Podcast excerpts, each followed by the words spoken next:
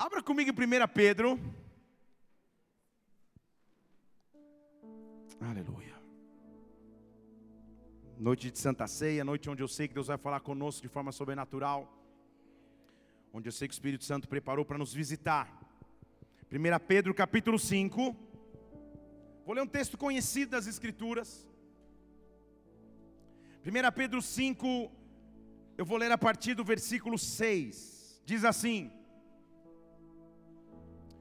Humilhai-vos, portanto, debaixo da potente mão de Deus, para que no seu tempo ele vos exalte. Lance sobre ele toda a sua ansiedade, porque ele tem cuidado de vós. Humilhai-vos, portanto, debaixo da potente mão de Deus. Há uma mão potente, há uma mão poderosa, para que no seu tempo Ele vos exalte. Vamos orar. Espírito Santo de Deus, nós estamos em tua casa mais uma noite, Pai. Nós vemos aqui com a intenção de te adorar, de te exaltar, de entronizar o teu nome, de dizer o quanto tu és digno de honra, de glória, de adoração, de poder. Meu Deus, vem sobre nós mais uma noite, Pai. Nos toca de forma sobrenatural, meu Deus. Preside esta reunião, Pai. Toca cada um de nós, meu Deus, com a tua glória. Que nós tenhamos uma visitação sobrenatural de ti. Que o teu Espírito Santo tenha total liberdade e vá além de nosso corpo e alma e fale ao nosso espírito, meu Deus. O Senhor conhece a realidade de cada um dos teus filhos que aqui está. O Senhor sabe o que cada um de nós enfrenta, o que está em nossos corações nesta hora. Por isso eu peço, vem com o teu reino neste lugar. Vem com a tua glória sobre esta casa. Vem com a tua glória sobre esta igreja. Levante uma de suas mãos aos céus, Espírito Santo. Nos toca de forma irreversível, nos marca de forma definitiva, transforma a nossa realidade. Nos visita nesta noite, nos visita nesta noite. Vem nos encontrar, Pai. Vem sobre sobre nós, vem sobre o teu corpo, vem sobre a tua igreja, vem sobre esta casa. Eu te peço que o teu reino venha se manifestar aqui na terra, como no céu, como igreja. Nós aplaudimos o teu nome que é santo, que é digno de honra e glória. Oh, aleluia! Aleluia! Para pensar comigo numa, na seguinte situação. Meu filhinho Mateus, de três anos. Pode ficar, Márcio, fica você. Deixa o Pedrinho descansar, senão é uma exploração que estamos falando no congresso. Vem cá me dar um abraço. No congresso disse que ele tocou umas três sessões. E o pessoal estava quase ligando para o conselho tutelar. Falei, calma, ele aguenta. Deus abençoe, viu? 11 anos de idade. Deus te abençoe. Pode sentar, fica obrigado. Tudo bem, Pablo? No final você vem, tudo bem? Tal, tá, tudo bem, tudo bem. Você estava com algum, algum outro compromisso? Tudo certo? Tudo bem? Ah, então, é, é, ah, então. Aniversário dos gêmeos, não pude estar porque eu cheguei do aeroporto para a igreja. Muito bem, vou, depois a gente conversa. Muito bem. Vamos aplaudir o Senhor pela vida desse homem de Deus também, o Márcio. Muito bem. Imagina a seguinte cena comigo. Meu filhinho Mateus, que está aí de três anos de idade. Eu chego a ele e digo: Filho, papai e mamãe vão para o cinema Fique em casa. Na geladeira tem nuggets. O aplicativo do iFood é esse. Se te der fome, você pede. Às 8h30 você dorme. A carinha dele pensando. Não assiste determinados canais na televisão. Confie em você. Você acha que isso daria certo, sim ou não? Se ele fosse a escola e dissesse, filho, hoje o papai não pode te buscar, ou a mamãe, Aqui está o meu celular. Esse é o aplicativo chamado Uber. No horário da saída, chame um Uber e vá para casa. Talvez esse desse certo, pela, pela tecnologia que eles tanto. O fato é que é óbvio que é inconcebível você deixar alguém que supostamente precisa de cuidado, que precisa de direção, sem qualquer tipo de cuidado responsável. Não dá para se imaginar que alguém com essa idade, com essa maturidade de vida, tenha liberdade para ir e vir sem buscar cuidado de alguém. Sem o auxílio de alguém, ele passaria dias sem banho, sem, sem cuidado, sem alimento, ele não poderia sobreviver. Agora é interessante notar que, ao falar nas Escrituras sobre como nós devemos entender o reino, a Bíblia diz que para nós, o reino tem que ser percebido ou recebido como crianças. Estou citando Lucas capítulo 18, versículo 17, que diz assim: O reino do céu não pode ser recebido senão como uma criança. Criança no original grego do texto é a palavra padairon, que é criança na, na, na primeira fase de idade. Não é o, o pré-nascimento, ou perdão, o recém-nascimento, mas é, é, é, a infância. Justamente a idade que está o Mateus, justamente a idade que está uma criança entre, entre dois, três, quatro, cinco anos de idade. Ele está dizendo então que no reino você tem que receber ou trabalhar no reino como uma criança. O que a Bíblia está tentando nos dizer então? Qual é o segredo bíblico para que nós entendamos o que ele está tentando falar? Criança sim é alguém inocente, criança sim é alguém puro, criança sim é alguém que não vê maldade em nada, mas principalmente criança é alguém dependente. Deixa eu falar de novo, obrigado Suzana, tamo junto. Deixa eu falar de novo para alguém dizer amém. Criança é alguém que depende. Pode dar uma animada aí também, Márcio. Tamo junto. Isso, isso. O pessoal tá, tá. Eu sei que vai ser bênção hoje, então tá tudo certo. Criança é alguém que depende. Ela não pode caminhar de maneira independente. E a Bíblia está dizendo que há uma potente mão sobre qual eu devo me entregar. Humilhar não é passar humilhação, humilhar é saber eu sou limitado, mas alguém que tem mais poder. Eu sou limitado, mas alguém cuidar de mim. Eu dependo de alguém. Sem o cuidado de alguém seria um caos.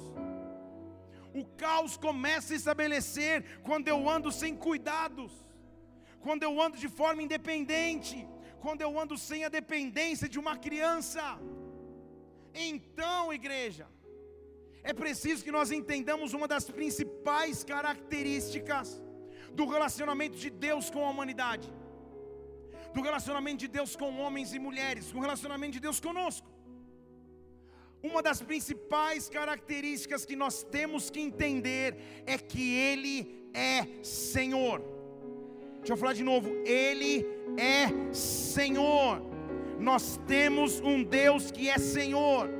E o que eu estou profetizando sobre sua vida nesta noite é que o senhorio dele vai começar a se manifestar sobre ti. Ele é Senhor de todas as áreas de sua vida, Ele é Senhor das suas emoções, Ele é Senhor das suas finanças, Ele é Senhor do seu ministério, Ele é Senhor dos seus passos, Ele é Senhor de minha vida. Eu tenho um Senhor, você tem um Senhor, em outras palavras, eu tenho alguém no qual eu dependo, eu não sou independente, na verdade, eu sou dependente dEle, Ele é Senhor. Louve ao seu Senhor, adore o seu Senhor, exalte o seu Senhor. Ele é Senhor. Vou te mostrar na Bíblia. Salmo capítulo 18, versículo 1: Eu te amo, ó Senhor, força minha. Senhor, eu te amo, Senhor, rocha minha, versículo 2, minha fortaleza, meu libertador, meu Deus, minha rocha, o meu refúgio, meu escudo, força, salvação, alto refúgio, tudo alinhado ao cuidado, Senhor. Versículo 3: Eu invoco o Senhor, Ele é digno de louvor, então eu sou salvo dos meus inimigos cordas de morte me cercaram, torrentes de perdição me amedrontaram, cordas de Seol, de inferno me cingiram, laços de morte me surpreenderam. Na minha angústia eu invoquei ao Senhor, eu clamei a meu Deus e Ele ouviu a minha voz. O clamor que eu fiz chegou aos seus ouvidos. Senhor, a palavra Senhor no original é a palavra Yahvé que vocês já ouviram. Yahvé é a expressão do Antigo Testamento, principalmente, vem comigo, de autoridade e governo. Fale comigo, autoridade, governo. São conceitos diferentes. A autoridade é aquele a qual me submeto. Quando há uma autoridade, eu a respeito. Quando há autoridade, eu sigo as suas diretrizes. Quando a autoridade é identificada, ela é automaticamente respeitada. Exemplo: se você sair agora aqui, e eu, eu talvez você conheça, talvez você faça isso, mas eu estivesse ali no meio da rua, e você dirigindo o seu carro e eu com um apito fizesse pi. Se você não me conhecesse e eu estivesse vestido assim, você me atropelaria. Ou talvez desviaria que eu falava, oh, mais um doido, que Deus o abençoe. Tudo bem? Agora, se eu fosse numa loja de, de, de fantasias para festas, e alugasse uma roupa de policial bem ruinzinha mesmo, e com essa mesma roupa na frente do teu carro tocasse o apito e fizesse sinal, certamente você pararia. Porque a minha roupa ou o meu fardamento mostraria que eu tenho uma autoridade que deve ser respeitada. Estão comigo aqui? Então, reconhecê-lo como Senhor em primeiro lugar é entender que Ele é autoridade sobre a minha vida, Ele é autoridade sobre a minha história, mas não somente Ele é autoridade sobre a qual eu me submeto, Ele também é o governante, Ele governa, Ele domina, Ele cuida, Ele traz diretrizes, Ele traz direção, Ele traz resposta. Quando eu começo, é, quando eu começo a reconhecê-lo como Senhor, a autoridade e governo de Deus entram na minha vida. Eu estou dizendo que sobre todas as áreas há a nossa disposição, senhorio. Ele é Senhor, Ele é Senhor. O senhorio dele vai se manifestar. Em outras palavras, a autoridade dele, o governo dele vai se manifestar. Deixa eu dizer então sobre as minhas emoções. Quando há angústia, quando há tristeza, quando há vazio, quando há dúvida, eu tenho que chamar o senhorio de Jesus Cristo, porque aí sob a autoridade dele tudo tem que se curvar, sobre o governo dele tudo tem que respeitar. Quando na minha vida há caos, quando na minha vida há confusão, a autoridade entra para organizar, o governo entra para comandar. O cenário seria completamente diferente se em casa eu estivesse. E mais diferente ainda se na minha casa a, a, a pastora estivesse. Porque ela organizaria, toda mulher é organizada. Todo homem é assim quando ela vai viajar e eu tenho que ficar em casa, ela faz uma planilha de Excel. Não olha para sua esposa, olha para mim agora. E ela diz assim: segunda-feira está congelado o almoço que eu fiz, a janta que eu fiz, terça isso, quarta aquilo. E a geladeira está cheia de alimentos em uma, uma planilha. E todo bom homem raiz não respeita essa planilha. Liga para o iFood, pede pizza, leva para comer no McDonald's. E se ela vai voltar na sexta-feira, quando chega quinta à noite, bate um desespero. Você fala, cara, eu preciso comer essa planilha inteira.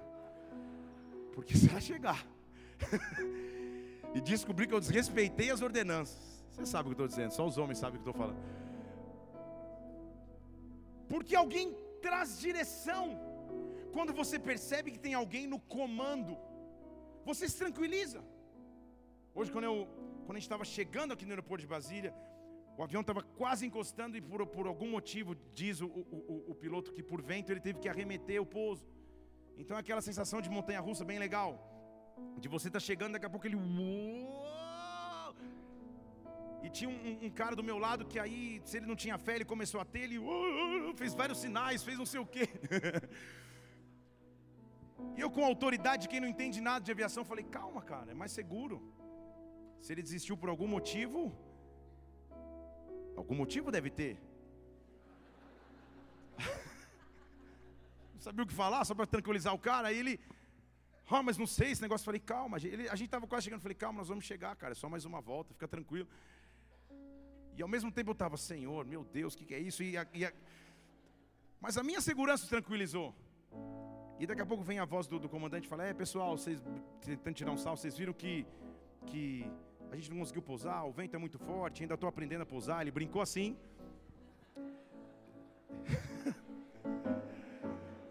o cara que está do meu lado olhou e falou: ah, será que é sério? Eu falei: calma, cara. Eu E eu falei: se ele está brincando nesse nível, tá tudo em paz, cara. Daqui a pouco a gente vai pousar, fica tranquilo. Aí ele tentou de novo e pousou. Por que que para mim foi, foi tranquilo? Porque nós já vimos isso algumas vezes. Recentemente, chegando em São Paulo de novo, chegando no aeroporto de Congonhas, falei, meu Deus, eu sentimento de Montanha Russa. Chegando em Florianópolis, a mesma coisa. Quando você já passou por isso, você ganha autoridade, você fala, tá tudo bem. Apesar de não dominar nada, você fala, tá tudo bem. Quando um governante entra, quando uma autoridade entra, ele diz: calma, vai dar tudo certo. Eu não sei direito a resposta, eu não sei como vai ser, eu não sei quantas voltas ser, vão ser dadas, mas o fato é que há alguém no comando, há alguém no controle. Seria completamente diferente se o, se o comandante nos alto-falantes dissesse: gente, tem alguém aqui que já assistiu o tutorial no YouTube como pousa um avião? Imagina se ele diz isso. Mas porque ele diz: calma, vai dar tudo certo, perdoa o incômodo, havia muito vento, daqui a pouco pousaremos. Todo mundo, quase todo mundo se tranquilizou, a não ser o cara ao meu lado, que deve ter tido que comprar lencinho umedecido pelo, pelo desespero. Ele falou: Não, tem que voar de novo, não vou voar mais. Falei: Calma, cara, fica tranquilo. Se você fosse da igreja, comecei a falar com ele e tal, e a esposa já estava meio nervosa. E eu, com o fone que me deram, coloquei, ah, tempestade. Falei, essa música não é legal para ouvir agora. Vento forte é você. E eu lá, né? Aí ele, ele me cutucou e falou: Cara, como você consegue ficar calmo num momento como esse? Eu falei: Quer ouvir uma musiquinha? Eu vou subir o monte. Ele até que eu vi um pedacinho. O fato é que, quando há um comandante, quando há alguém que governa, quando há alguém que cuida, você se tranquiliza. Eu estou dizendo que o Senhor dos Senhores vai se manifestar sobre sua vida. Ele é Senhor. Levante uma de suas mãos sobre a sua vida. Ele é Senhor. Essa é uma das afirmações de fé mais forte que alguém pode ter. É uma das afirmações de fé mais forte que alguém pode viver. Ele é Senhor de todas as áreas da minha vida. Ele é Senhor. Assume o senhorio, assume o comando, assume o controle, dê um brado a Ele e aplauda nesse lugar e adore-o. Ei! Vou ler para você alguns textos bíblicos para mostrar que a Bíblia o trata como Senhor. Estamos junto? Só a primeira fila, estamos junto ou não? Eu vou ler vários, você vai anotando. Salmo 24, versículo 1: Do Senhor é a terra e a sua plenitude o mundo e todos que nele habitam é do Senhor. Ele, o Senhor, afundou sobre os mares, ele firmou os rios. Quem subirá ao monte do Senhor, ao seu lugar santo? Aquele que é limpo de mãos, puro de coração, que não entrega alma vaidade, nem jura enganosamente, ele receberá do Senhor uma bênção, justiça do Deus da sua salvação. Levantai, versículo 7, as vossas cabeças, levantai entradas eternas, vai entrar o Rei da Glória. Quem é o Rei da Glória? o Senhor forte e poderoso, o Senhor poderoso na batalha. Salmo capítulo 29, versículo 1: Tributai ao Senhor, tributai ao Senhor glória e força. Versículo 3: A voz do Senhor se escuta sobre as águas. Salmo 40, versículo 1: Esperei com paciência pelo Senhor, e ele se inclinou para mim, ouvindo o meu clamor colocou o versículo 3 na minha boca um cântico novo, um hino ao nosso Deus. Muitos verão, confiarão e temerão no Senhor. Salmo 46, versículo 7: O Senhor dos exércitos está conosco, o Deus de Jacó é o nosso refúgio. Posso ir mais? Salmo 48, versículo 1: Grande é o Senhor e muito digno de ser louvado na cidade de Deus, no seu Monte Santo.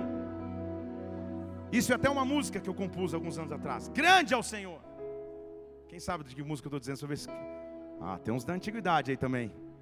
Grande é o Senhor, grande é o Senhor. Salmo 56, versículo 9: No dia que eu te invocar, os meus inimigos vão retroceder. Eu sei, Deus está comigo, o Deus em cuja palavra eu confio, no Senhor, no Senhor, versículo 10: Cuja palavra eu louvo, nele eu ponho a minha confiança, eu não terei medo. Estão comigo? Salmo 68, versículo 19: Bendito seja o Senhor que leva diariamente a minha carga, bendito seja o Senhor. Salmo 70, versículo 1: Apressa-te em me livrar, Senhor, apressa-te em me socorrer. Salmo 84, versículo 1: Quão amáveis são os teus tabernáculos, ó Senhor dos exércitos. Salmo 99, versículo 1: O Senhor reina tremam os povos, ele está entronizado sobre os querubins, que a terra trema, o Senhor é grande e exaltado acima de todos os povos, ele é Senhor, ele é Senhor, ele é Senhor. Ei! Eu vou te mostrar o porquê que eu estou te dando essa base bíblica esse estudo de Bíblia aqui para você entender que a Bíblia diz que Ele é Senhor. Porque sabe como tudo começa? Eu quero te fazer uma afirmação. Eu não tenho somente um Deus, eu tenho um Senhor. Você não entendeu? Vou falar mais uma vez. Eu não tenho somente um Deus, eu tenho um Senhor. Quando você entende isso, tua vida com Ele muda. Deuses em letra minúscula podem existir vários. E normalmente de Deus só se extrai algo, se pede algo, se faz uma petição, se faz um propósito esperando uma resposta, se espera um milagre, se espera algo que aconteça. Deus você espera que Ele só responda o teu clamor. Estão aqui? Quando Ele não é somente Deus, mas é Senhor, Ele domina a tua vida. Independente de respostas, Ele é Deus. Independente da situação, Ele é Deus. Se a porta abriu, Ele é Deus. Se a porta fechou, Ele é Deus. Se choveu, Ele é Deus. Se fez sol, Ele é Deus. Ele é Senhor. É um outro nível. É preciso que nós entendamos que Ele é Senhor, não somente Deus. Ele é Senhor. Vou te mostrar como isso começa. Em Gênesis capítulo 2, na criação de todas as coisas, Lá em Gênesis 2, versículo 7, a Bíblia diz assim: E formou quem? O que está escrito aí? O Senhor Deus. Então é Senhor, não é só Deus. Vocês estão comigo? A guerra é sempre pelo senhorio. E formou o Senhor Deus o homem, soprou o fôlego de vida. Então, versículo 8: plantou mais uma vez o Senhor Deus um jardim, um Senhor Deus nunca até então a Bíblia se referenciava com ele a não ser a, a, através desse termo Senhor Deus. É um termo completo. Ele não é só um Deus distante que eu procuro quando estou em desespero. Ele é o Senhor que controla a minha vida.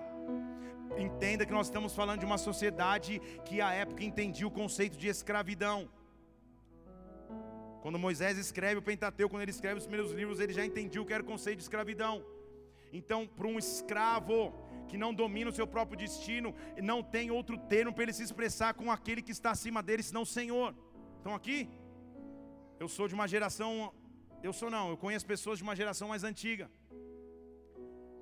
E na minha geração, já fiz um ato falho aqui, mas na minha geração, era inconcebível que eu me referisse aos meus pais sem chamá-los de Senhor.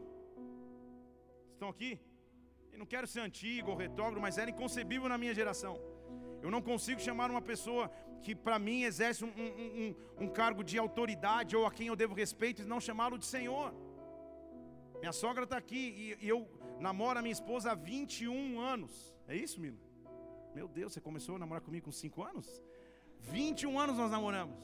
E ela testemunha disso. Eu nunca a chamei se não fosse de senhora senhora isso, dona Josi isso, senhora aquilo, porque para mim faz parte do, do pacote de respeito, tudo bem? Hoje em dia se perdeu um pouco mais, a galera já fala, e aí, fala Fefe, eu, eu ficava no... Nem os meus filhos me chamam o tempo todo de Senhor, porque são mudanças geracionais, não é sobre isso que eu estou dizendo. Mas o fato é que, quando você reconhece e chama alguém de Senhor, você está expressando respeito. Estão aqui? E a Bíblia está dizendo, Senhor Deus. Se você aqui, por exemplo, é da vida militar, você sabe que, que loucura seria se você chamasse seu comandante só pelo primeiro nome. E aí, Luizão, sei lá. Ouse o cham não chamá-lo de Senhor. Vocês estão comigo? Você vê o que acontece com você. E aí, beleza? Pá, dá um tapa no cara. Ficou louco. Estão aqui? É sim, Senhor, não, Senhor, não é isso? Por quê? Porque falar essa expressão denota um respeito. Então Moisés está mostrando que o relacionamento de Deus, de Deus para com os homens, mas principalmente de homens para com Deus, é baseado no senhorio. Senhor Deus. Consegui provar até aí? Estão comigo? Então o Senhor Deus isso, o Senhor Deus aquilo outro, o Senhor Deus aquilo outro. Nós estamos num grande desafio. Nesta geração, ou a raiz da humanidade é querer ter somente um Deus e não um Senhor. Estão comigo? Querer ter alguém que só me responde quando eu clamo, que só é bom quando eu quero, que só respeito quando eu preciso, mas não um Senhor que domina tudo, aí já é demais. Não um Senhor que cuida de tudo, aí já é muito não um Senhor no qual eu dependo. Eu quero ser independente, eu quero andar por onde eu quiser, eu não preciso prestar contas a nada e a ninguém, nem mesmo ao próprio Deus. Eu quero andar de forma independente, eu não preciso de senhorio. Só que isso é avesso à raiz bíblica. A Bíblia está dizendo Senhor Deus, Senhor Deus, Senhor Deus, Senhor Deus, mas aí eu quero te mostrar na Bíblia quando que começa a azedar o molho. Estão comigo? Gênesis capítulo 3, versículo 1. Moisés só se referia a Deus como Senhor Deus. E a Bíblia diz que a serpente era um animal astuto, mais do que todos, que o Senhor Deus, porque Moisés escreve Senhor Deus, tinha feito.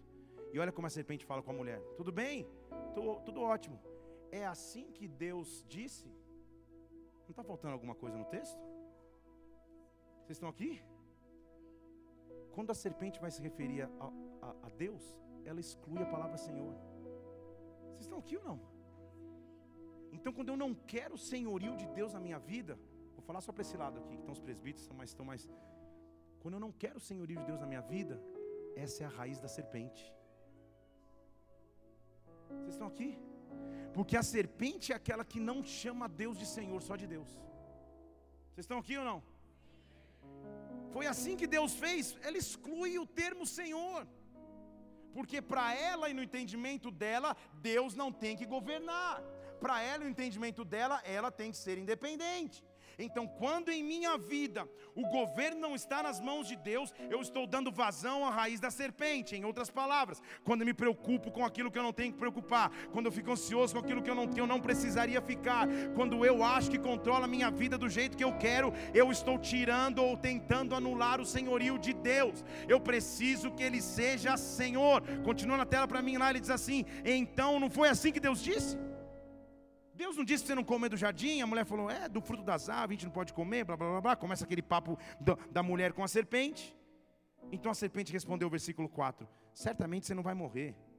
Aí o versículo 5: Porque Deus, cadê o Senhor? Estão aqui? Porque Deus sabe que no dia que você comer, ah, você vai ser igual a Deus, ela simplesmente exclui o termo Senhor. Moisés, quando lê, quando continua o texto, se eu não me engano, lá no versículo 9, quando Moisés está se referindo a Deus, sabe o que ele diz? Põe o versículo 9 aí, que eu acho que é o 9. O Senhor Deus chamou o homem. Vocês estão aqui? Moisés, quando ele se referia a Deus, era Senhor Deus. Quando a serpente se referia a Deus, era só Deus. Vocês estão percebendo o detalhe? Mas estão percebendo a raiz?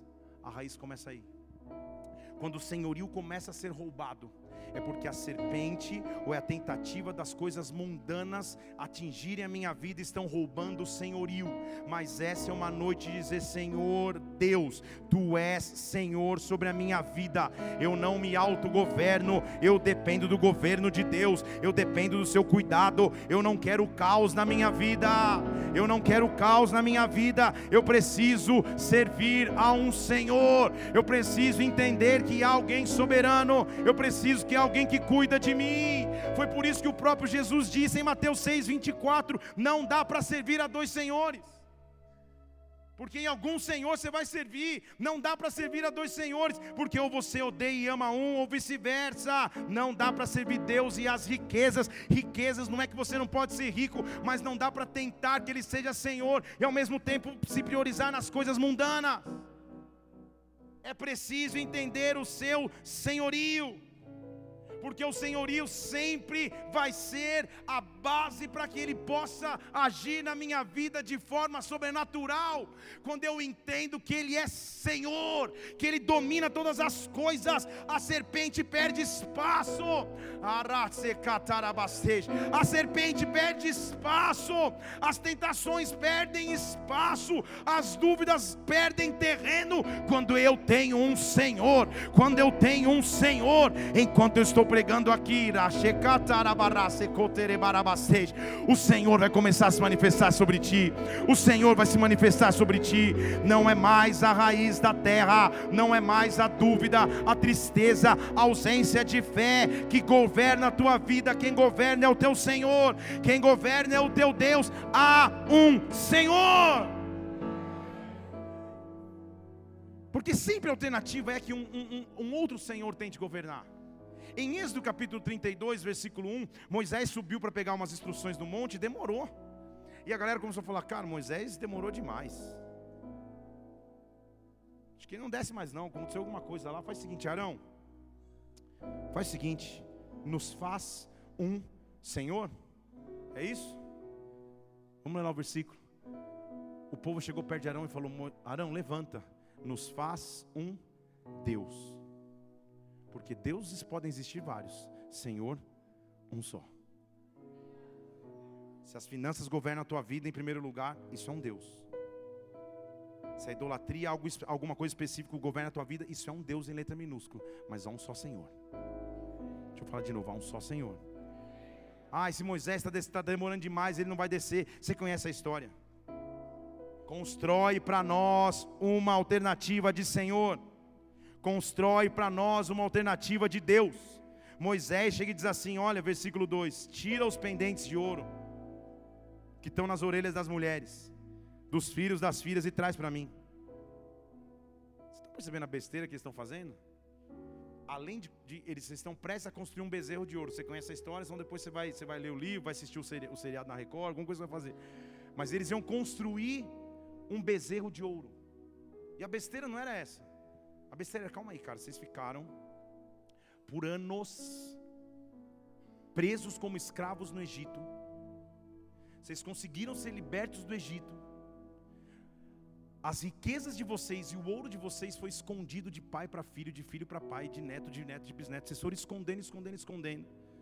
O Egito não roubou o ouro de vocês, só que vocês estão saindo do Egito e toda a riqueza que vocês juntaram e esconderam por gerações, vocês vão derreter para fazer um bezerro. Estão entendendo? Porque quando eu mudo o senhorio, quando algo diferente começa a comandar aquilo que eu guardei por anos, aquilo que eu guardei por tempos, aquilo que eu guardei por muito tempo começa a se perder. Ah, minha vida de oração, minha vida de entrega, minha vida de busca, uma atitude de mudança de senhorio põe tudo a perder. O povo, versículo 3, tirou os pendentes de ouro das suas orelhas, trouxe para Arão, ele recebeu, fez um formato de ouro e deste, desta forma ele fez um bezerro e falaram: Israel, aqui está o teu Deus, este Deus te tirou da terra do Egito. Já imaginou? E Deus lá no céu falando, tipo emoji, sabe aquele emoji assim? Tipo, meu Deus, cara, que vergonha. Acabei de abrir o mar, acabei de fazer um negócio sobrenatural, acabei de fazer algo grande. Mas sempre há tempo de um conserto. Deixa eu falar de novo, sempre há tempo de um conserto. Você sabe o que acontece? Moisés desce nervoso, quebra, quebra as tábuas, fala: Meu pai do céu, que quando eu achei que estava adiantando, olha o que aconteceu. Tudo aquilo acontece. Deus fala: Então nós vamos consertar, vamos retomar o senhorio. Êxodo capítulo 34, versículo 23. Olha o convite de Deus para os homens: três vezes no ano, todos os homens vão aparecer diante do, diante do, não é mais só Deus agora, é Senhor. Vocês estão comigo? Vocês vão aparecer diante do Senhor, Deus de Israel.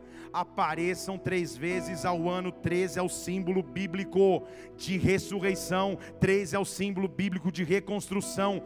Três, vem comigo aqui, só para ir mais fundo um pouco. Três são as fases de um dia, manhã, tarde e noite. Ele está fazendo a reflexão de quando eu tenho que ter senhorio. Não é só de noite, não é só de manhã, não é só de tarde. É manhã, tarde e noite. São três vezes que eu tenho a chance chance de me encontrar com Ele e dizer: Tu és o Senhor, Tu és o Senhor. Sempre que a serpente bater na minha porta, uma preocupação bater em mim, uma tentação vir diante dos meus olhos, eu tenho a oportunidade de dizer: Senhor dos Senhores, vem governar, Senhor dos Senhores. Eu escolho não ouvir o diagnóstico humano, eu escolho adorar a Deus. Venha, Senhor, sobre a minha vida, venha, Senhor, sobre a minha história. Ei, quando eu ei, pode aplaudir o Senhor você começou. Senhor, Senhor, Ele é o Senhor, é noite de estabelecer senhorio, senhorio. Oh, estou me lembrando aqui já que a gente está lembrando de músicas antigas. Agora eu vou antigo, agora eu quero ver. Na minha infância, eu cantava uma música que dizia Ele é exaltado. Ó, oh, o povo tá. Lembra mais? Desce? Então vai.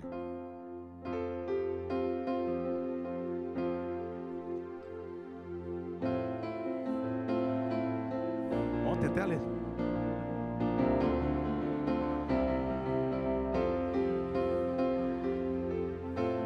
Exaltado o seu nome.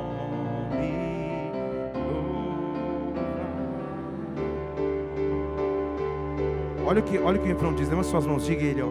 Ele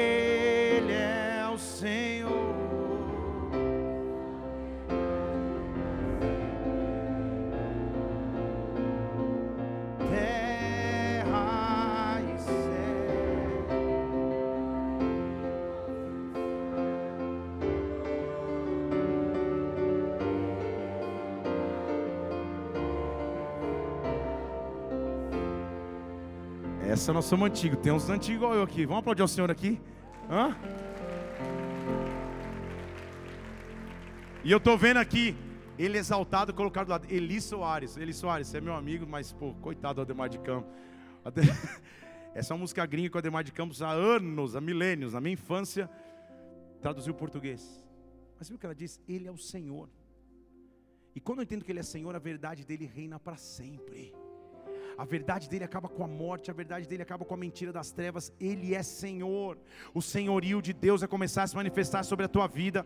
O senhorio de Deus vai se manifestar sobre ti em áreas onde há, onde você não enxergava mais o senhorio de Deus. Ele é Senhor. Ele é Senhor. A verdade dele sempre reina. Ou o sobrenatural dele sempre comanda. Eu não tenho somente um Deus, eu tenho um Senhor. Isso muda de figura. Eu não tenho somente um Deus, eu tenho um Senhor. Deixa eu te mostrar, Ele é Senhor da minha casa, Ele é Senhor da tua casa. No momento em que Israel estava se perdendo, no momento em que Israel estava quase se afastando de Deus, Josué reúne o povo e diz assim: Josué 24,15: Olha, se para vocês, vocês já cansaram de servir ao Senhor, escolham hoje se vocês vão servir a Deus ou vocês vão servir aqueles que estavam além do rio, os deuses dos amorreus. Mas deixa eu dizer para vocês: eu e a minha casa serviremos ao Senhor. Ele não usa o termo Deus, ele diz: a minha casa tem um Senhor, a minha casa tem um governante. Eu e a minha casa vamos servir a Ele a Ele. É noite de dizer, Senhor, se em alguma área da minha vida, da minha casa, haviam outros deuses em letras minúsculas: o Deus da preocupação, o Deus do desespero, o Deus da discussão, o Deus da violência, o Deus que tentava me afastar de Ti. Nesta noite eu estou dizendo, eu, a minha casa, nós servimos ao Senhor, aquele que governa a autoridade suprema. Minha casa é governada pelo Senhor, minhas emoções são governadas pelo Senhor. Êxodo capítulo 15, versículo 2: O Senhor é a minha força. Êxodo 15, 2: O Senhor é a minha força, Ele é o meu cântico, Ele tem se tornado a minha salvação. Ele é o meu Deus, portanto eu louvarei, é o Deus do meu Pai, por isso eu exaltarei. O Senhor é homem de guerra, Jeová é o seu nome. O Senhor se levantou para guerrear, o Senhor se levantou para cuidar de mim, Ele é a minha força.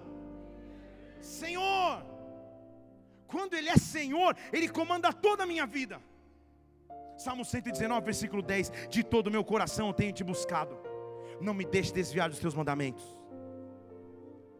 Eu tenho te buscado, Pai.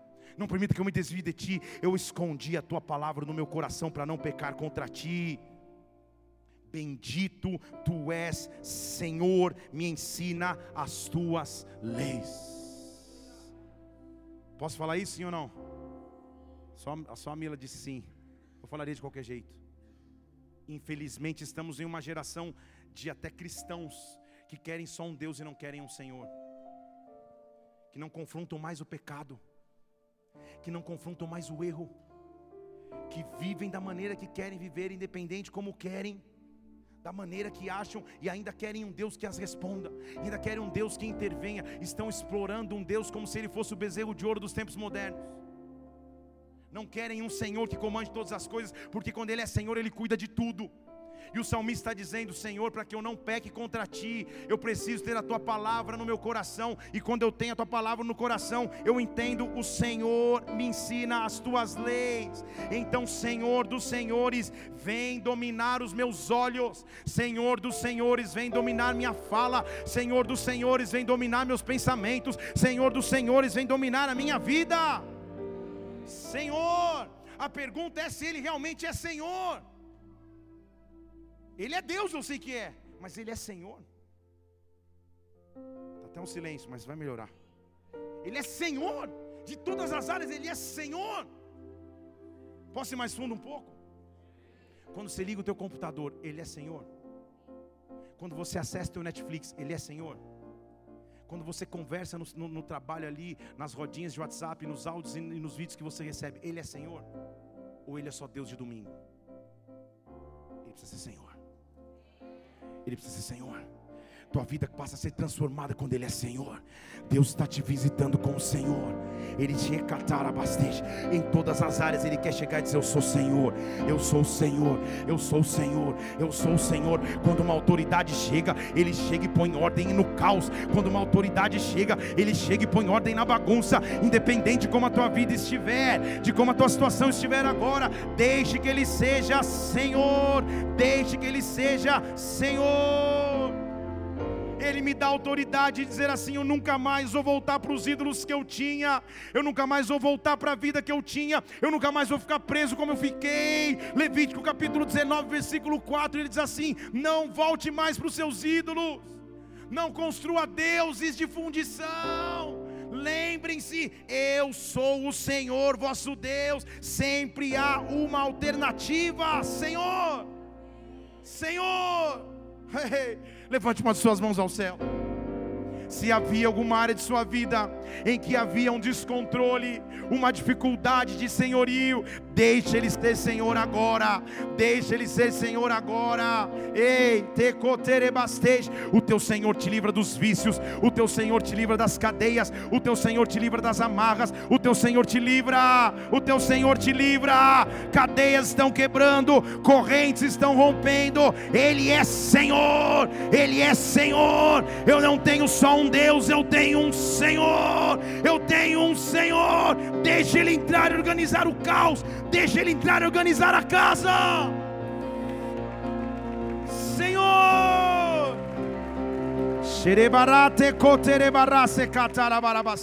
Eu tenho alguém o qual me submeto, a qual eu me entrego, o qual eu me humilho. Ele é o Senhor de todas as áreas da minha vida. Jovens, eu estou falando com vocês. Homens, eu estou falando com vocês. Mulheres, estou falando com vocês. Senhor. Empolgado hoje. Mas sabe como uma das maiores dificuldades entre nós aqui, tá? Que, que meninas, meninas, solteiras, posicionadas em Deus, relatam para mim no gabinete pastoral, pastor, como é difícil achar um homem solteiro de Deus, posicionado que tenha Deus como Senhor. A irmã deu do fundo da alma essa. Tamo junto. Eu sei que isso é tema de culto de solteiros. Mas está cheio de homem e mulher também. Que enxerga a igreja como um material humano fala, cara, agora tá top. Porque o seu Deus ainda é o Deus da conquista que ele tinha lá no mundo. Deus ainda não é Senhor dessa área. Ficou um silêncio aqui, mas no culto de solteiros, venha que vai ser legal. Quando ele passa a ser Senhor, ele transforma.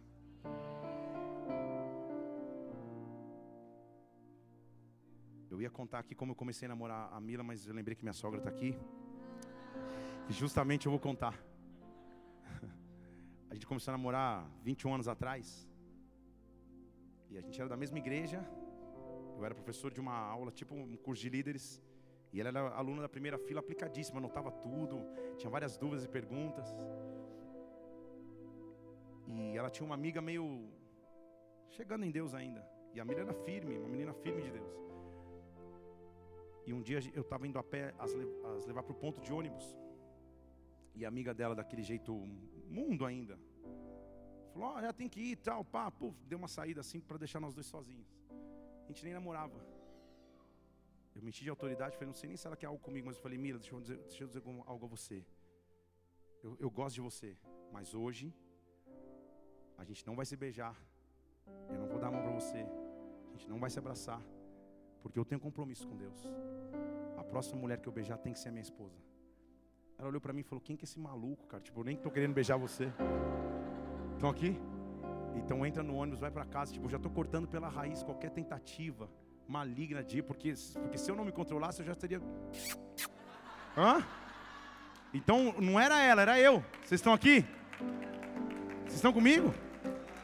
Ah, então sou eu que trago o senhorio, sou eu que chamo o senhorio de Deus pastor, não estou aguentando as conversas no meu trabalho, meus olhos para não sei o que, as coisas que o pessoal fala, então não vá para essa roda, chama o senhorio, não entre nesse tipo de assunto. Chamar o senhorio é se posicionar, chamar o senhorio é dizer: Senhor, uns podem, eu não posso mais. Ah, uns acham normal, para mim não é mais normal. Eu fui chamado para andar contigo, tu és Senhor da minha vida, tu és Senhor da minha casa, tu és Senhor da minha história. Ei! Isso não é religiosidade, isso é posicionamento cristão. É totalmente diferente. Hoje eu encontro amigos e, e, e, isso não é vanglória, isso é posicionamento, é mais, não faz mais que obrigação, igual dizer minha mãe. Que 20 anos, 25 anos depois que me encontram hoje na vida pastoral, falam: Ah, cara, agora eu entendi porque você não ia no happy hour não sei da onde, que você não fazia aqui agora, eu estou entendendo. Falei, claro, porque eu não ia ser um chato lá, arrependei-vos, raça de víboras, não ia ficar pregando. Mas eu ia mostrar quem era Senhor através do meu posicionamento de vida cristã. Aqui dentro da igreja, não é o local onde você mostra que Ele é o teu Senhor. A partir de amanhã de manhã, quando você acordar, Melhor, quando você entrar no carro e for para casa com a tua esposa, você começa a mostrar quem é Senhor. E o Senhor vai começar a assumir a tua vida. O Senhor vai começar a assumir a tua história. O Senhor vai assumir todas as áreas do teu ser. Ah, sabe o que a Bíblia diz, versículo 7 de Salmo capítulo 20? Uns confiam em carros, outros confiam em cavalos, mas nós faremos menção do nome do Senhor. Eu não ando no natural, eu ando no sobrenatural. Uns confiam nas questões humanas, eu confio no Senhor. Enquanto uns encurvam-se e caem, nós nos erguemos e ficamos de pé. Nós nos erguemos e ficamos de pé. Estou no versículo 8: salva-nos, versículo 9: Senhor, nos ajuda, Rei, quando clamarmos, salva-nos, Senhor. Ei. Quando é agora ele entende que Ele é Senhor da minha vida, a preciosidade de Sua presença se derrama sobre mim. Ele encontrou alguém que não quer só um Deus, mas quer um Senhor que é um Senhor que domina a sua história, que é um Senhor que cuide dos seus passos, que é um Senhor que cuide das suas decisões. Quando ele encontra alguém que o reconhece como Senhor, Ei, numa multidão de milhões de pessoas, ele chama um cara. Porque se ele tiver uma pessoa que o reconhece como Senhor, ele transforma uma geração. Uma pessoa numa família que o reconhece como Senhor, transforma essa família. Ele diz assim lá em Êxodo capítulo 24, versículo 15: Moisés subiu no monte, e a nuvem cobriu o monte. E quando a nuvem cobriu o monte, a glória de Deus, está escrito aí? A glória do Senhor repousou sobre o monte, e a nuvem o cobriu por seis dias, e do meio da nuvem Deus chamou Moisés. Aí está o mistério. Quando eu reconheço como Senhor, eu me encontro com Deus. Quando eu só quero um Deus, eu não conheço como Senhor. Está parecendo propaganda Tostines, mas eu vou te explicar. Quando eu só quero me relacionar com Ele, com Deus, Ele vai continuar sendo Deus. Mas é meio que, me permitindo a comparação, meio que um Deus caixa eletrônico, meio que um Deus mercado 24 horas. Está lá, quando eu preciso eu vou lá e pego. Quando eu preciso eu vou lá e, e, e saco. Mas se Ele é Senhor, se Ele é Senhor, se Ele é Senhor, o nível de relacionamento é outro.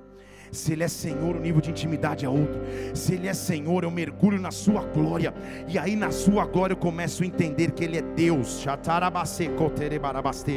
Deixe Ele ser o Senhor da sua história. Deixe Ele assumir a sua vida. Se áreas de sua vida você estava lutando até então, financeiramente está difícil de romper, emocionalmente está difícil de, oh, de conseguir, está difícil de avançar no meu ministério. Deixe que Ele seja Senhor. Faz um convite a Ele nesta noite e diga assim: Eu reconheço o teu senhorio, eu reconheço o teu senhorio. Tu não és só Deus na minha vida, tu és o Senhor da minha história, tu és o Senhor da minha vida. Ei! Oh!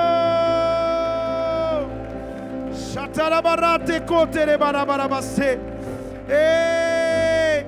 Quando eu descobri-o como Senhor, Agora Ele é meu Senhor, não é só um Deus de domingo, é o Senhor de todo dia. Quando Ele é o Senhor da minha vida, agora eu começo a usar os reais benefícios de ter um Senhor. Quando eu estou desanimado, Ele me anima. Josué capítulo 1, versículo 9: Não te mandei eu, Josué, esforça, tenha bom ânimo, porque o Senhor está contigo. Vocês estão comigo? Esse nível de intimidade, esse nível de motivação só vem para aquele que tem um Senhor. O Senhor, Deus, está contigo. Esforça-te. Eu estou dizendo, tenha bom ânimo. Eu estou contigo. Quando eu tenho um Senhor, eu percebo que é Ele que luta as minhas causas. Versículo 9 de Josué 23: O Senhor expulsou as grandes nações que te cercavam, ninguém te poderá resistir, mas é Senhor, um só homem, um só homem de vocês vai ter força para perseguir a mil deles, porque é o Senhor que luta por vocês. Entendeu? Ei, quando eu tenho um Senhor, eu ganho uma força sobrenatural. Quando eu tenho um Senhor, eu ganho uma fé sobrenatural. Não é só um Deus, não é só um Deus, é um Senhor. Quando eu tenho um Senhor, um sozinho guerreia com mil, porque eu entendo que é Ele que luta por mim, é Ele que luta por mim, é Ele que luta por mim. Eu estou dizendo: o Senhor vai assumir as tuas guerras a partir de agora. O Senhor vai assumir as tuas guerras a partir de agora. Entra no teu trabalho amanhã, abre os teus lábios e diz: seja seja senhor deste lugar, seja senhor deste lugar, seja senhor dessa reunião. Ah, entra no teu quarto, oh, no local onde você muitas vezes estava triste, desesperado, angustiado, e diz assim: aqui só existe um Senhor. Venha ser Senhor, venha ser Senhor. Pega as apostilas que você está estudando e diz assim: venha ser Senhor, venha ser Senhor. O nível muda quando eu entendo que Ele é Senhor e o Senhor do Senhor senhores está neste lugar, nesta noite.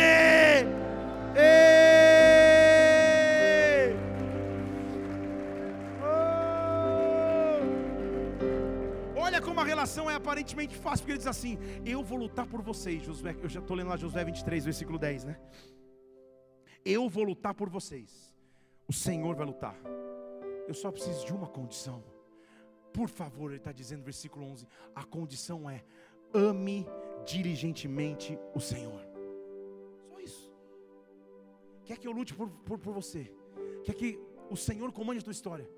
Só me ame. Só me ame. Você está olhando para mim e falando, mas eu amo. Mas eu estou dizendo do verdadeiro amor. Que é o amor da entrega, não é amor da extração, é o amor da entrega. Quem ama se entrega. Ele amou e, portanto, entregou o seu filho. Então, Deus, eu me entrego a Ti, Pai. Eu entrego a minha vida a Ti por completo. A minha vida eu rendo integralmente a Ti. Eu diligentemente, eu com cuidado amo a Ti. E quando eu errei, e quando Ele enxerga este amor,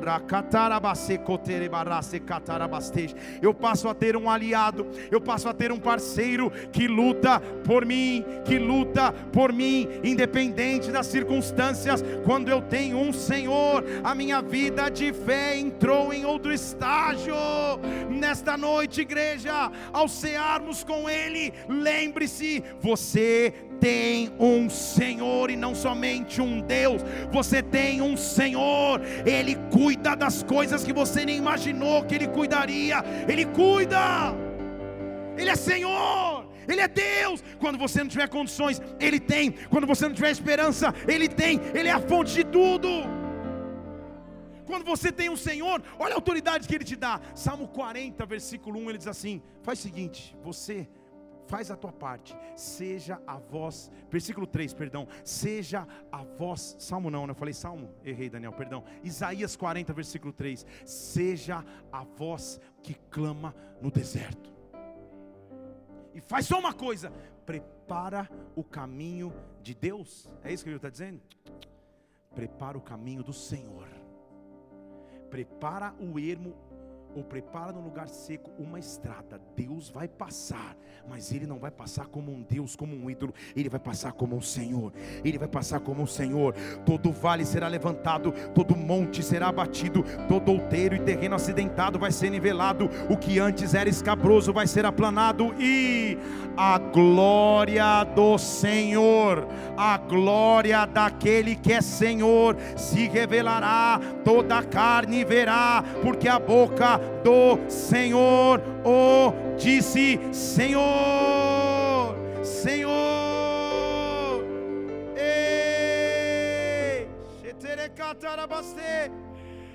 É noite de se abrir para o seu senhorio, de dizer: Senhor, se em alguma área da minha vida tu não estava sendo plenamente Senhor, seja Senhor, governa, seja autoridade suprema na minha carne, na minha alma, no meu espírito, seja Senhor. O apóstolo Paulo entendeu, porque talvez está dizendo aqui, então calma aí. Esse Senhor que a Bíblia está dizendo aí, pastor, você está desatualizado. Faz o download do, do, do, último sistema, porque o senhor está mencionando o Senhor é, é, é, o Yahvé do Antigo Testamento. Senhor só falou do Antigo Testamento hoje? Atualiza, porque não é, agora não, não é isso. Ah, é? Então o que, que a Bíblia diz em Romanos capítulo 8? Quando ele mostra agora quem é Senhor. Em todas as coisas somos mais do que vencedores, versículo 37. Por meio daquele que nos amou, porque o amor é a base da aliança. Em todas as coisas somos mais do que vencedores por meio daquele que nos amou. Então eu estou certo. Eu estou certo que não tem morte, não tem vida, não tem anjo, não tem principado, não tem presente, nem tem futuro, nem tem potestade, não tem altura, não tem profundidade, nada, nenhuma criatura pode nos separar do amor de Deus que agora está em Cristo Jesus. E olha o que ele é, igreja. Cristo Jesus é o nosso Senhor, é o nosso Senhor, é o nosso Senhor. A minha intimidade é com Jesus Cristo, o senhorio é dele, o senhorio é dele. Cristo, venha ser Senhor. Cristo venha ser rei, Cristo venha reinar, Cristo venha cuidar, Cristo! É tudo sobre Ele, é tudo por Ele, é tudo dele, por Ele para Ele. Deixe Ele ser Senhor, Cristo Jesus, o nosso Senhor, nada me separa dEle. Oh! Oh! Você não entendeu? Eu vou te explicar. Se você não entendeu, eu vou te explicar, pastor, não entendeu nada, não. Mas não era Yahvé, não era Deus no Antigo Testamento, Senhor Deus, agora já é Cristo Senhor, não estou entendendo nada. Preciso na aula do mergulhando gente sobre, sobre a trindade. Calma, calma. Ele só adquiriu autoridade senhoril, porque ele aprendeu a respeitar um Senhor. Não entendi, pastor, vou te explicar. João 5,19 diz assim: o filho está dizendo: em verdade, em verdade eu vos digo, o filho não faz nada sozinho, se ele não viu o pai fazer. Deixa eu falar de novo. O filho não faz nada sozinho se ele não ver o pai fazer. Tudo que o pai faz, o filho faz igualmente. Você está entendendo a profundidade disso? Ele está dizendo assim: não adianta eu te ensinar o que é senhorio se eu não submeter ao senhorio. Então, enquanto estou em carne, eu vou mostrar o que é ter um Senhor. Eu não vou dar um passo eu não vou tomar uma decisão se o meu pai não fizer, se o meu pai não disser. Vocês estão aqui comigo? Tudo que eu fizer na minha vida vai ser guiado pelo meu Senhor. Jesus Cristo está dizendo isso. Se Jesus Cristo tinha essa base de relacionamento, quanto mais a gente, meu Deus, Ele está dizendo: há um Senhor, há um Senhor, há um Senhor que cuida de mim, e porque agora eu tive esse entendimento, eu vou receber uma autoridade. Filipenses capítulo capítulo 2, versículo 9: Deus exaltou Jesus Cristo soberanamente e lhe deu um nome que está acima de todo nome. Que nome é esse? A resposta, se você não entender, a resposta é Senhor. Lhe deu um nome que está acima de todo nome. Jesus Cristo é Jesus, o enviado de Deus.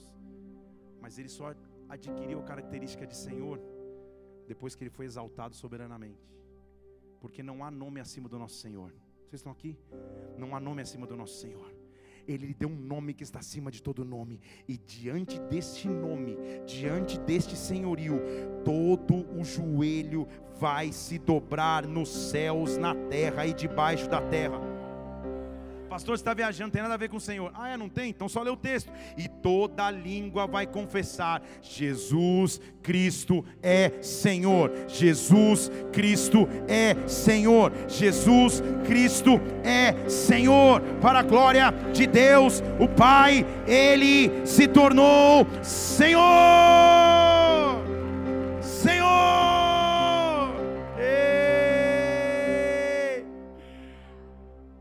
Louvamos pelo seu sacrifício, e o seu sacrifício deu autoridade para que ele pudesse hoje ser Senhor.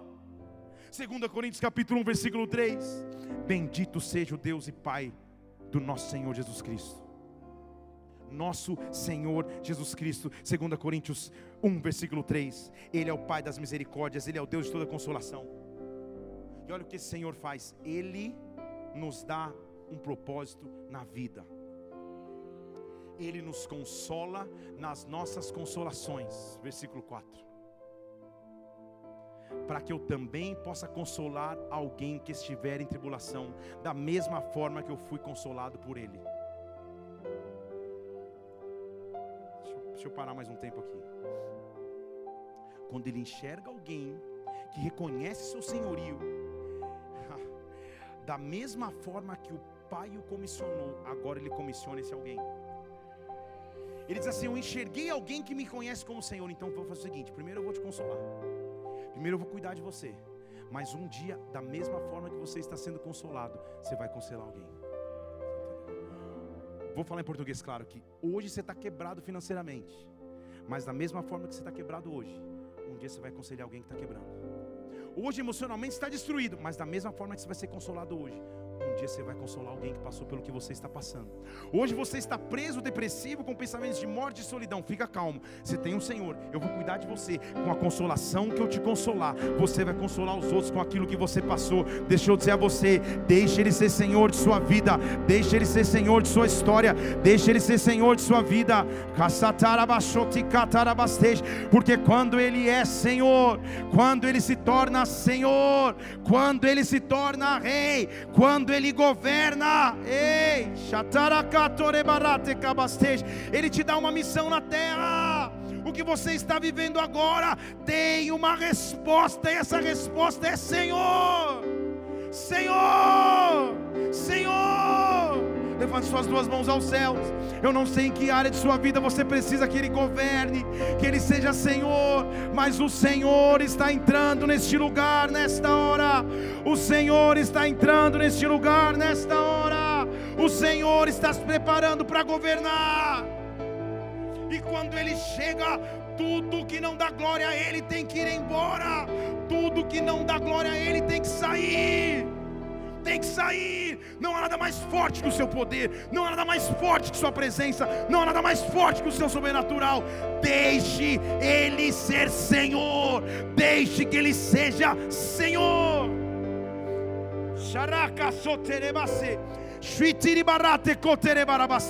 Há um Senhor neste lugar aqui.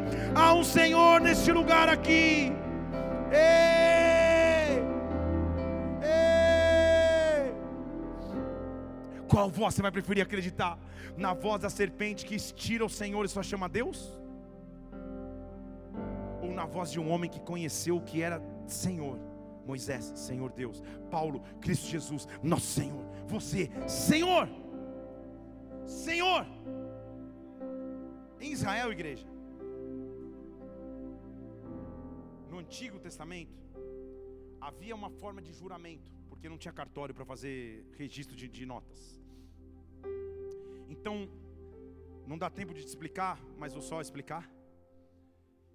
Que na hora de se fazer um juramento, Normalmente no patriarca, no mais velho, as pessoas colocavam a mão debaixo de sua coxa. Coxa na cultura judaica é, é a expressão então de um local de, de, comando, de domínio e de juramento, de promessa. Então aqui, depois você vai ler lá no, no, no Google, você vai ver é, juramento no, no antigo Israel.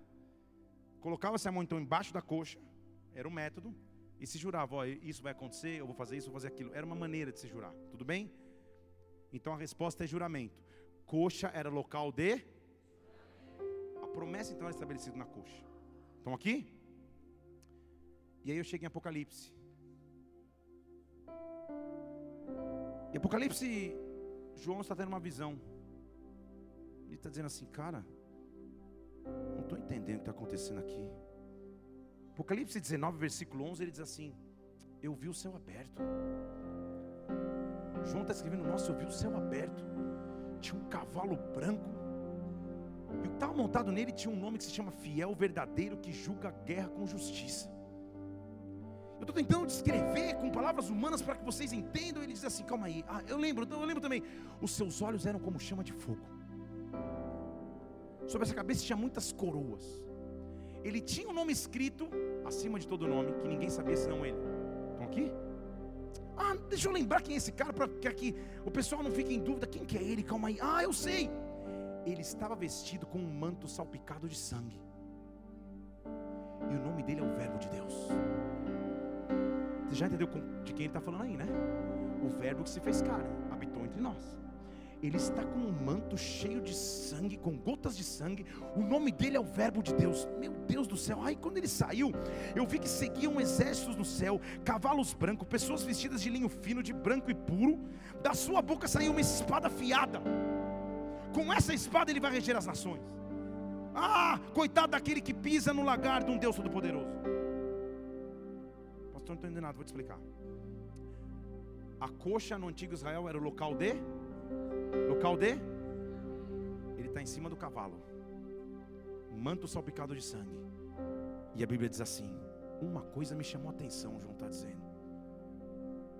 Quando eu olhei bem, sobre o seu manto, versículo 16, e sobre a sua coxa, o local da promessa, está escrito: Rei dos Reis, Senhor dos Senhores, Rei dos Reis e Senhor dos Senhores, Rei dos Reis e Senhor dos Senhores. Há uma escrita na promessa dele comigo e contigo, e essa escrita é: Ele é Senhor, essa escrita é: Ele é Rei, essa escrita é: Ele governa, Ele governa, Ele governa.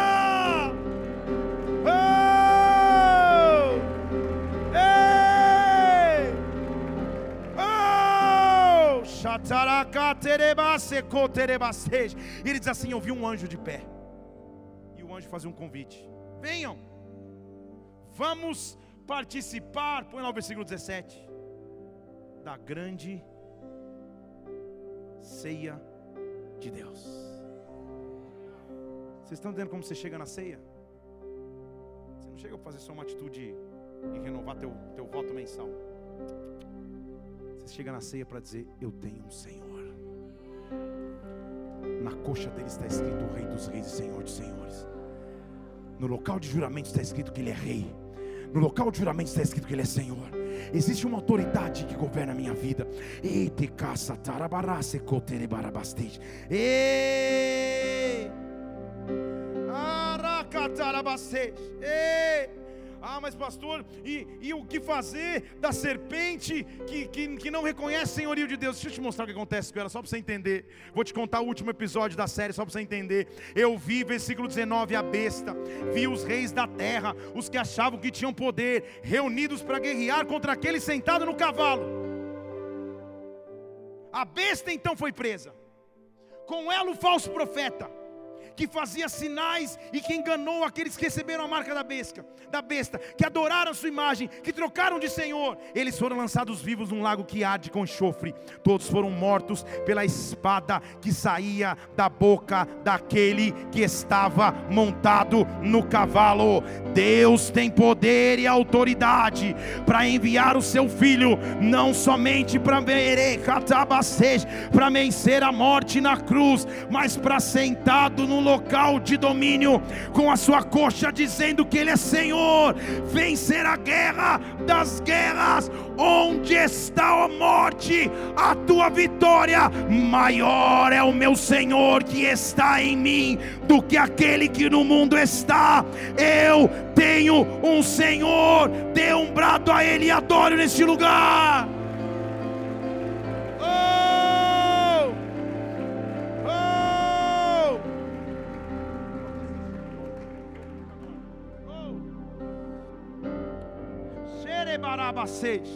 Feche seus olhos só um minuto. Ei,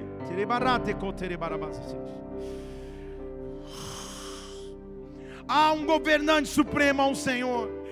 Que esta ceia seja marcante na tua história na tua vida. Ei.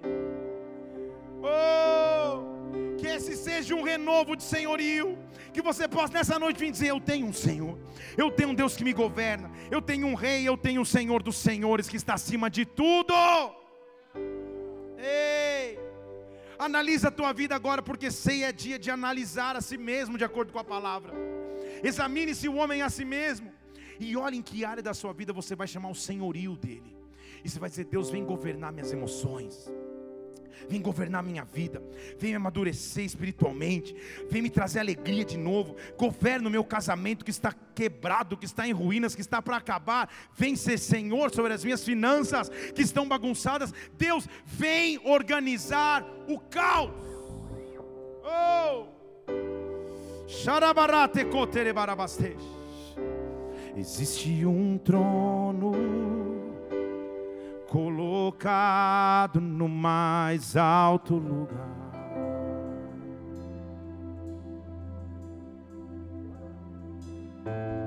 Rodeado de anjos, onde Deus reina. Deixa Ele ser Senhor, deixa Ele ser Senhor. E a minha vida Ele governa.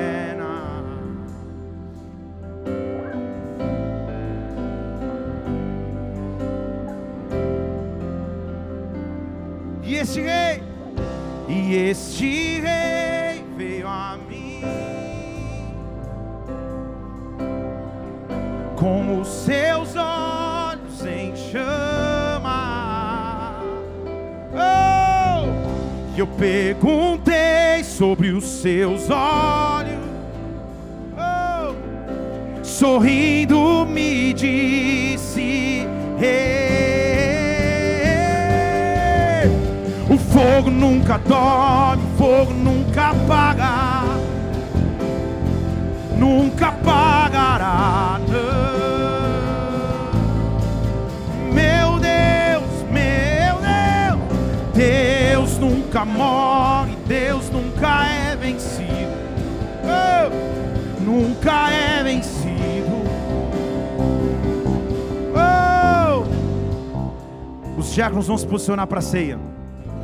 Os diáconos vão se posicionar à próxima mesa para servir a ceia. Enquanto nós estivermos adorando ao Senhor aqui, eu quero que você chame o governo dele sobre a tua vida de novo. o governo dele sobre a tua história novamente. Ei, o governo dele sobre a tua vida novamente. O governo dele sobre ti de novo. Ei, que o governo dele venha sobre a tua vida, que o governo dele venha sobre a tua história, que o senhorio dele venha sobre ti. Oh! Vamos continuar adorando a ele.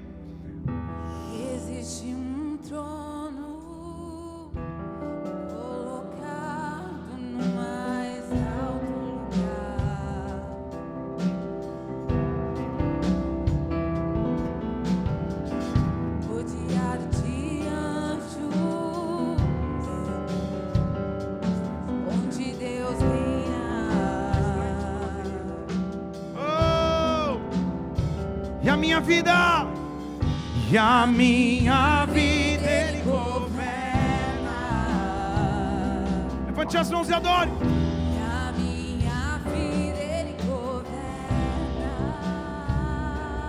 E este rei, e este rei veio com os teus olhos. Eu perguntei.